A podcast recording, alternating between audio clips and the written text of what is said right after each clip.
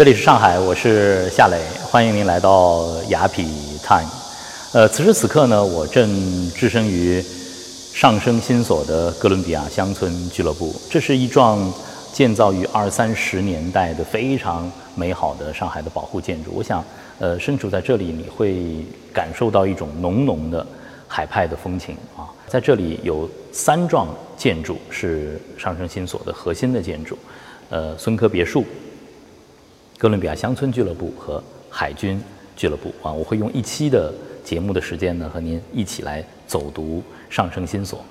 虽然说今天我置身于一个特别海派文化的空间当中啊，但今天呢这一期雅痞脱口秀，我要给大家讲的却是在千里之外的一个地方，让我魂牵梦萦，这就是敦煌。可能你会好奇啊，为什么夏磊你会在这样的一个时间点和我们提起？敦煌呢，呃，也是在这个夏天了。行走的课堂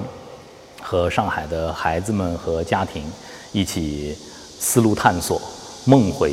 敦煌。我们展开了两次这样美好的旅程。那么，正因为有带孩子们再回敦煌的这样的一个契机，所以说，在多年之后，我有机会再重新回到敦煌，又见敦煌之后，其实勾起了我很多。自己关于敦煌的回忆和一些嗯特别丰富的感受，所以说在这儿呢，想用一期雅皮脱口秀的时间和大家谈谈这个神奇、让人魂牵梦萦的地方。其实，在我的生命过程当中啊，第一次嗯知道敦煌，敦煌进入到我们我的视觉系统，应该是在八十年代末吧。我只记得那个时候还是个小学生，我。在为邮票而疯狂。我是一个很喜欢集邮的小孩子。在那一年呢，呃，中国邮政出了一套和敦煌莫高窟壁画有关的邮票。哎呦，我就拉着爸爸要去排队买啊。当时我根本不知道上面画的是什么。后来我才知道，那张小勋章现在已经其实很有价值了，因为呃，它画的正是敦煌壁画当中非常著名的一个佛教故事，就是呃，萨多太子。舍身似虎图啊，他做成了发行的一个小型章，但是在年幼的时候停留在我印象里的感受，就是敦煌壁画的绚烂的色彩和敦煌飞天飘飘欲飞的飘带，这是敦煌莫高窟第一次进入到我的脑海当中，也进入到我的视觉系统当中。你说这个事情真的也很巧啊，在小时候通过邮票。第一次接触敦煌，哎，过了几年之后，我真的有机会，爸爸被爸爸带着就去到了敦煌。可那个时候我太年轻了，太小了。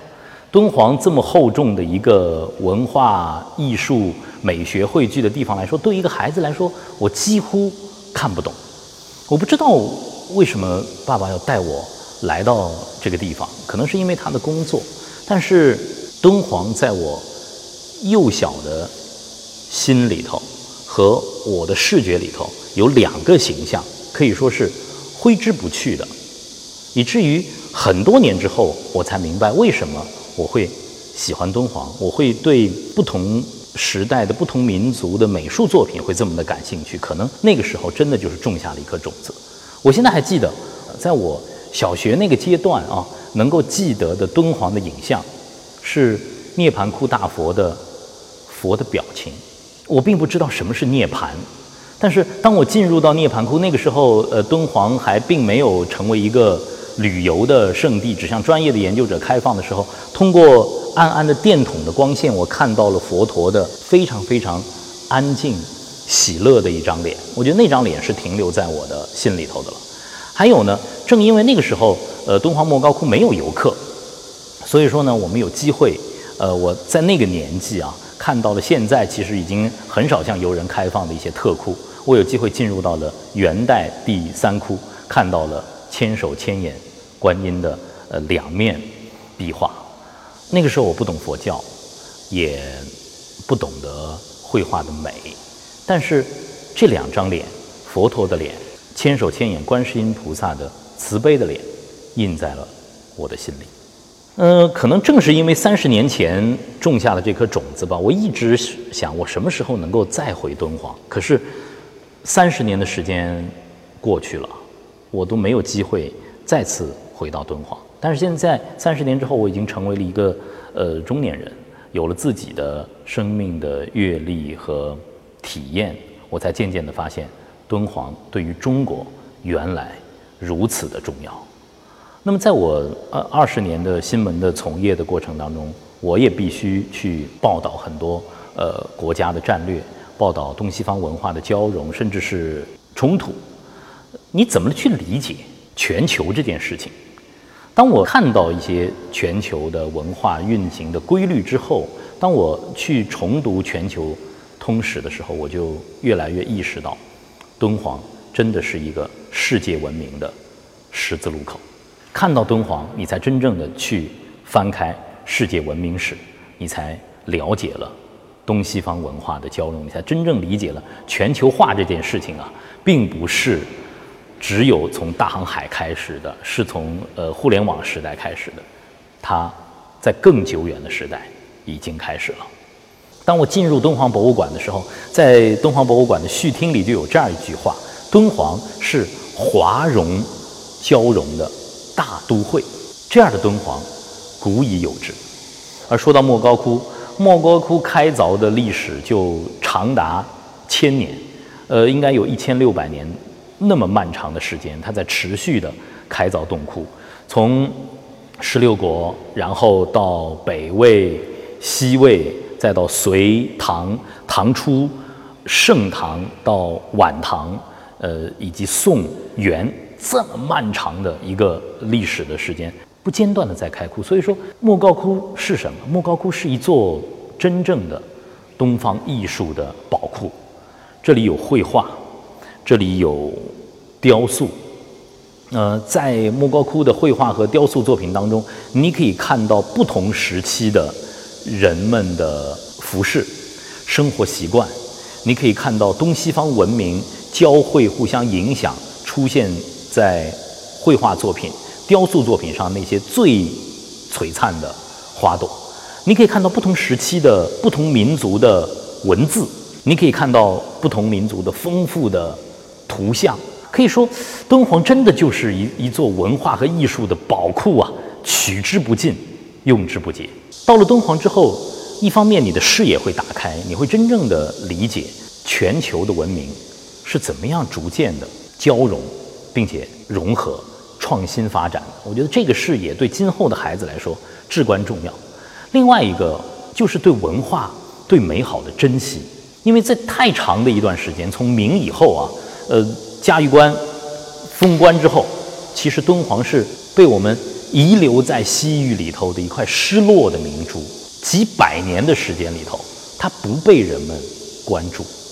甚至是到了清朝的时候，那个。往往被人们用唾沫淹死的道士王元禄，他是敦煌的守护者，同时他也犯下了大错，成为了敦煌历史上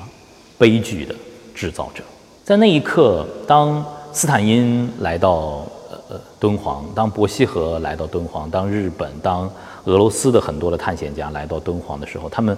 为藏经洞所发现的那些宝藏而震惊。而颤抖的时候，其实，在遥远的内地，在北京，在当时的清廷，敦煌是被遗忘的一个角落，是不被重视的角落。藏经洞的文物的流失，是我们中华民族源远流长的文化艺术史上的一个巨大的悲剧。那么，在又见敦煌、重读敦煌的过程当中，我觉得有几个大师的名字，其实，呃。我也和孩子们一起去认真的体会，像敦煌的守护者，呃，常书鸿先生，他把自己的一生献给了敦煌学的研究。当时他已经在巴黎，他已经有着自己蒸蒸日上的美术的事业，但就是在巴黎的一个书摊上，他发现了呃伯希和的《敦煌图录》，他才觉得自己不应该再留在巴黎。而应该回到自己的故国。他觉得他找错了方向，真正的文化和艺术是在敦煌的。他有这样的一种责任去保护敦煌。常书鸿义无反顾地回到了敦煌，而且不光他把自己的生命留在了敦煌，他的女儿长沙娜也把一生献给了敦煌。当然，到了敦煌三十年之后，我觉得敦煌已经发生了和我小的时候到敦煌，呃，去看莫高窟的时候翻天覆地的变化。这里现在拥有着如潮的观光客，一方面这是现在的人们对于历史文化艺术和美的一种崇尚，人们希望去亲近敦煌；但另一方面，我们也看到了敦煌研究院的专家们对敦煌莫高窟的艰难的创新的保护。这些保护是我在三十年前没有看到的。呃，现在的敦煌莫高窟被很好的获得呵护啊，从物理的层面到人文的层面都得到了呵护。这次让我非常感动的一点是，就是呃，其实是上海的女儿，她也被称作是敦煌的女儿，樊锦诗先生做的一件了不起的事情，就是敦煌所有壁画雕塑的数字化展示的这样的一个过程。因为如潮的游人来到敦煌，我们的每一次呼吸，我们的体温可能进入到实体洞窟的时候，对于壁画、对于雕塑都是一种伤害。但是，当敦煌壁画数字化之后，它通过现代的影像和球幕电影呈现在我们面前的时候，我觉得人们一方面可以感受到敦煌的美博大，另外一方面其实也是对实体洞窟最好的一种保护。在球幕电影之下，那样的一种壮观的美感，当最后在九层楼的北大佛在我的面前徐徐展开的时候，其实我流下了眼泪。呃，那一刻我能够感受到以樊锦诗先生为代表的这些敦煌文化守护者们的用心良苦，而在那个空间里头，我看到了特别特别多的孩子，来自全国各地，来自世界各地的游客，他们的心灵也被敦煌的美所震撼。敦煌是一座非常奇妙的城市，值得你嗯一次又一次的去阅读。当然，莫高窟被。称作是东方的卢浮宫了，这真的是毫不夸张。在这个地方，来自于不同年代的壁画，当你呃看到北魏的壁画，它有着那种粗犷的美，它的那些笔触比马蒂斯还要野兽派，还要野兽派，还要狂野。当你看到那些呃经变图的时候，呃，你会被宗教刚刚传入内地的时候。人们和宗教的一种最质朴的精神上的交流，你会被它感动，就像小时候种在我们心里那颗种子九色鹿。当我真的站在了鹿王本身那幅壁画面前的时候，其实很多童年的美好的回忆，这个故事给我们传达的，人们追求真善美的那些非常美好的情感，一下子就打通了。而当时间往后啊，呃，进入了。隋唐，特别是盛唐的很多洞窟的时候，你会被那种文化的自信，会被那种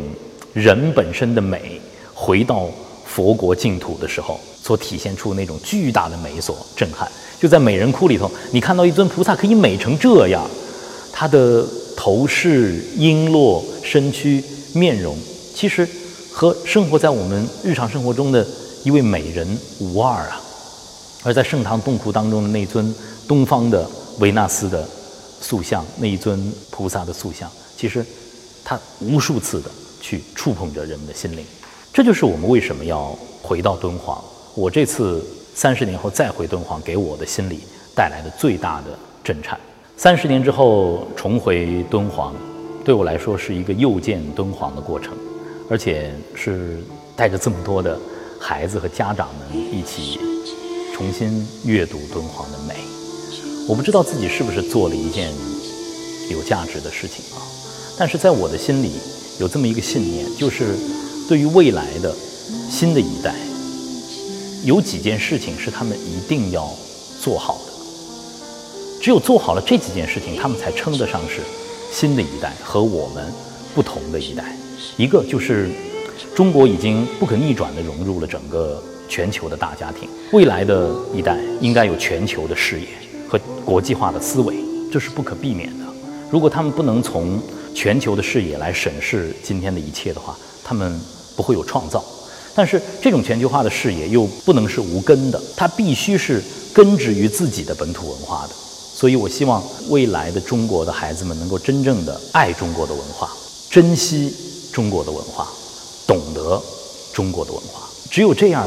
有了中国的文化的滋养之后，我觉得未来的孩子才能够真正的在世界的舞台上，自信的去说自己的故事，去说中国的故事，不是吗？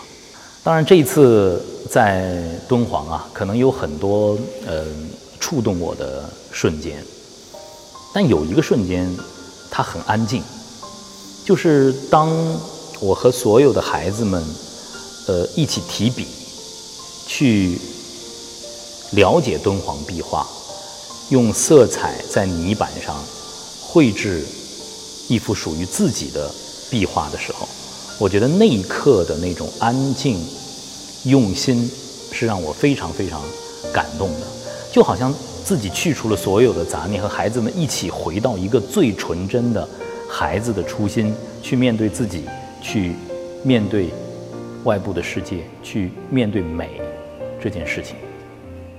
我真的呃希望多年之后再看二零一八年的呃敦煌的